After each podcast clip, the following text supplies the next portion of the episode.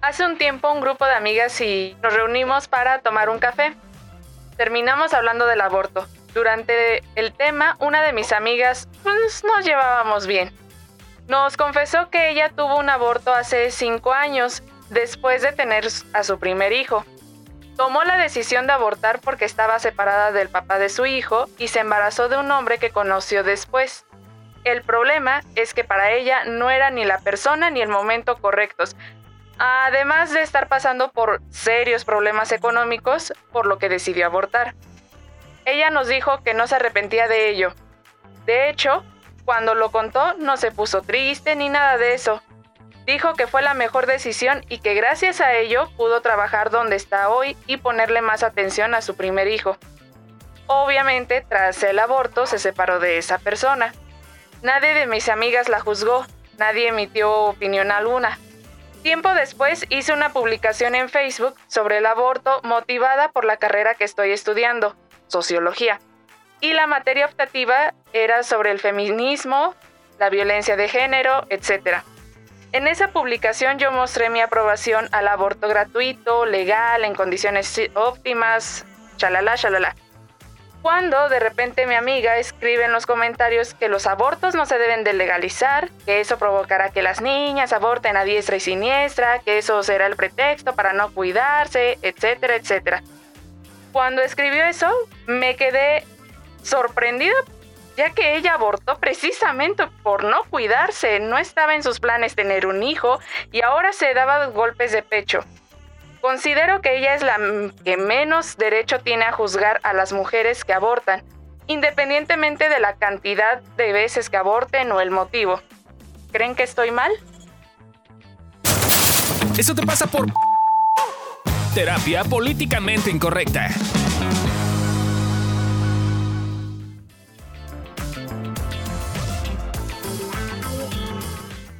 Bienvenidos a un nuevo capítulo de Eso te pasa por. Aquí te decimos por qué te pasa. Y bueno, pues ya escuchamos el caso que nos preguntaron qué onda. Y lo primero que yo pensé, no sé ustedes muchachos, pero lo primero que yo pensé es, eso te pasa por convertirte al cristianismo. No sé. O sea, dije, eso suena que... Esa otra juiciosa. O sea, no. Ah, por cierto, yo soy Adri Carrillo y conmigo están... Amilcar Valdés. Alessia Divari. Pero a ver, ¿ustedes qué opinan? Yo no sé qué tanto pudo haber sido algo como que se convirtió al cristianismo, pero no sé qué tanto también es un mecanismo común que tenemos como ese proceso que hemos hablado muchas veces que confundimos el pensar con el sentir y el entender con el actuar. Entonces no sé qué tanto su discurso era sí, yo estoy en paz, sí, yo no me arrepiento, sí, bla, bla, pero emocionalmente realmente sí se arrepentía y sí se sentía mal del hecho. Y entonces cuando pasó la publicación conectó con eso y entonces se lo estaba autorreprochando.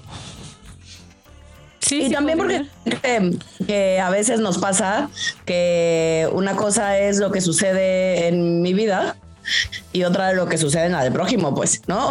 O sea, a veces nos es como que cuando nos pasa a nosotros o cuando en nuestra vida algo sucede, lo tenemos de alguna manera muy justificado, como en el caso de ella, ella pareciera que lo tenía muy justificado en su cabeza y en su historia y en su vida, contado por la amiga como que no había tema.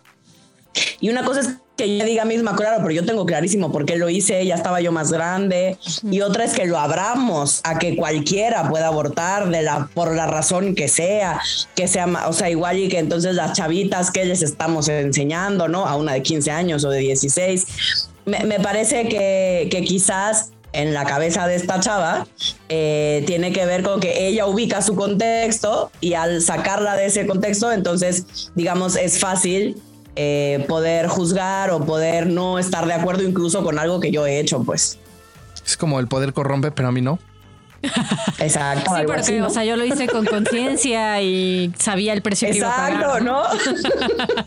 sí, o sea, que los demás lo hagan está jodido, pero si yo lo hice, o sea, tiene sentido, yo lo hice a sabiendas, ¿no? Sí, ahorita que dices esto me acuerdo mucho cuando estudié la carrera tuvimos una clase de sexualidad y había una dinámica en la que justo teníamos que colocar en tres rubros, ¿no? Es eh, me aplica a mí y le aplica a todos, eh, eh, me aplica a mí pero no le aplica a todos y le aplica a los demás, pero a mí no.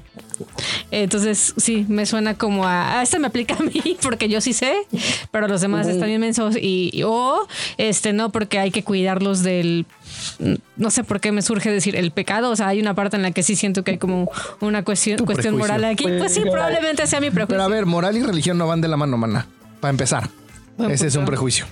Y sí, o sea, hay una parte de mí. Supongo que se me prenden muchos juicios porque es una cosa, una cosa que, que está mucho en el contexto en el que yo crecí. O sea, en Yucatán, en- incluso en Toluca. O sea, como pues al ser provincia, sí creo que de repente eh, este tipo de temas.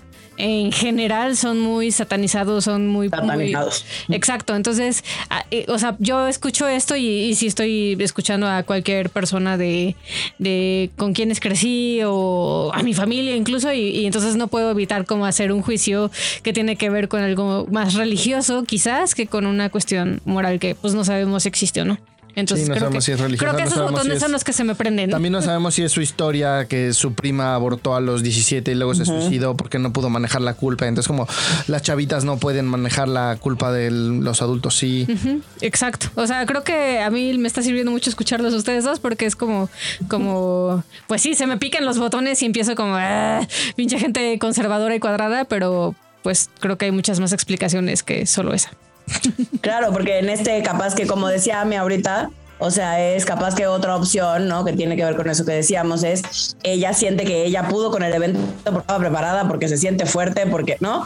Pero, pues sin querer pendejeando al prójimo, es como los demás no van a poder, las demás pobrecitas hay que mejor evitarles el, el proceso porque está jodido, porque se siente pinche, porque hay que tener fuerza también para vivir un proceso como ese. Pero yo, yo creo que en este caso en particular no podemos decir por qué pasa, porque sí- en este caso en particular sí podemos dar opciones.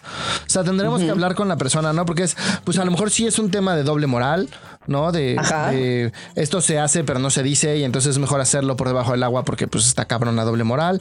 O a lo mejor sí es un tema de ella reprochándoselo a sí misma, o a lo mejor es, es como, o sea, creo que todas las opciones que hemos dicho son viables.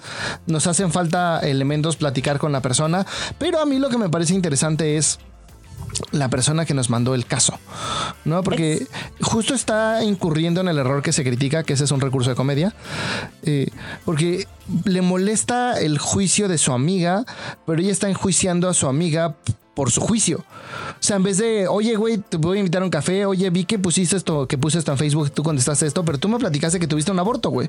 Cuéntame cuál es tu visión, o sea, ¿por qué tú sí y los demás no? En vez de eso, ya tiene un juicio a priori de, ah, lo hizo por esto, está mal cuando realmente no está sabiendo qué historia hay detrás. Entonces, Bueno, aunque al menos se atrevió a mandarnos el canso y preguntarnos. Sí, sí, Estoy que mal, ¿no? mal. O sea, no está preguntando, creo que quizás no está preguntando qué pedo con mi amiga, está preguntando qué pedo conmigo, ¿no? pero, pero creo que justo ese es el pedo con ella, ¿no? Que justo está juzgando a priori. Y, y no digo que tampoco tenga que preguntarlo, se vale. No puedes ir preguntando todo en la vida, el tiempo es finito, tienes que dedicarle tiempo a relaciones importantes para ti.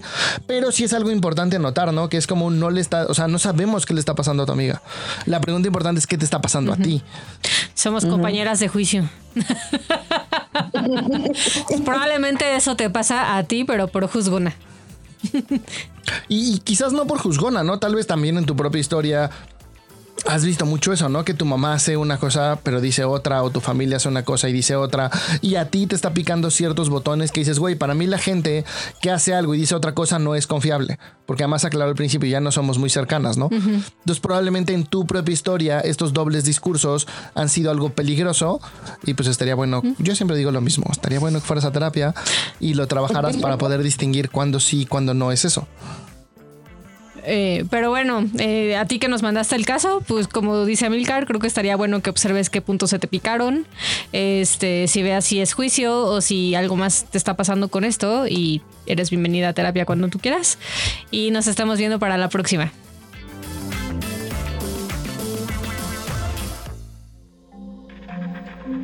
Este audio está hecho en Output Podcast.